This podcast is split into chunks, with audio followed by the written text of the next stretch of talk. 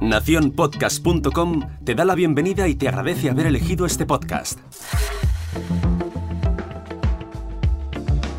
Hola, mi nombre es Jorge Marín y te doy la bienvenida al otro lado del micrófono. Aunque ahora ya no se oiga tanto, en muchas ocasiones habrás escuchado esa típica frase que dice, este podcast se distribuye bajo una licencia Creative Commons. Para los viejunos del podcasting esto les será muy pero que muy familiar, pero entre que cada vez hay más podcasts y que por suerte ya empiezan a proliferar distintas licencias o acuerdos para usar determinados tipos de sintonías, esta frase ya no se repite tanto, aunque todavía queda algún podcast por ahí que la utiliza. ¿Por qué hago este pequeño topic sobre arqueología podcastera? Muy sencillo. En este episodio voy a hacer un repaso a un artículo publicado por nolegaltech.com sobre el uso que hacemos los podcasters de las distintas licencias Creative Commons y sobre todo de los errores que normalmente cometemos usándolas. O mejor dicho, no usándolas correctamente. En primer lugar, y sobre todo hoy, hablando de derechos, me gustaría agradecérselo desde aquí ya que tras ver el artículo, lo primero en lo que pensé fue en traerlo para este podcast, pero claro, este post tiene una autoría y qué mínimo que pedir permiso para utilizarlo. Como imaginaréis por lo que estáis oyendo, me permitieron usarlo y como también imaginaréis, lo podéis encontrar en las notas de este episodio. Las licencias Creative Commons más usadas por los podcasters que utilizan música con licencia Creative Commons no comercial, ojo, que esto ya es un tema completamente aparte, suelen tener unas etiquetas que pueden ser CC by ND o bien CC by SA. ¿Qué significan estas siglas? Pues bien, para eso estamos aquí hoy. Esta CC inicial viene del nombre de las licencias, las propias Creative Commons, hasta aquí creo que todos lo tenemos claro. El by, BY, que viene a continuación, significa que hay que mencionar la autoría del contenido que estamos utilizando. Por ejemplo, vamos a ponernos en situación. En este podcast podéis escuchar la sintonía Two Above Zero de Jason Shaw, que por cierto tengo que autofustigarme porque esto no lo he hecho en ninguno de los 47 episodios publicados hasta la fecha. En teoría, esto lo tengo que hacer en todos y cada uno de los episodios donde aparezca esta sintonía.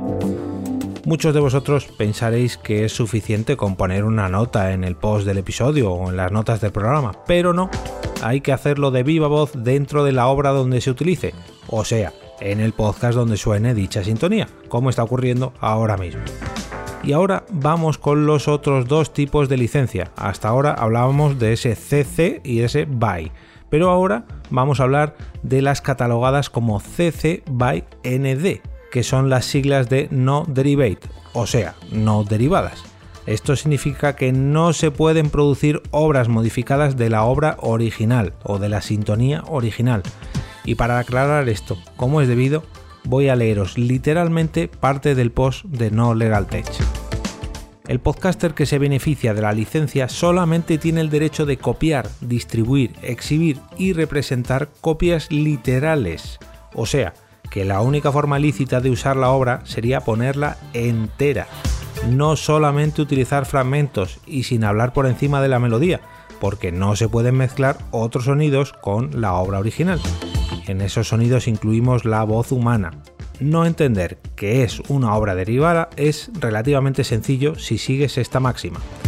Si le haces algo a la obra original, lo que sea, tienes una obra derivada y por lo tanto si la canción o la sintonía tiene esta licencia CC by ND, si la cortas, la ralentizas, la pones al revés, hablas por encima, la mezclas, la emitas por trocitos, en fin, se convierte en una obra derivada y por lo tanto no podrías utilizarla.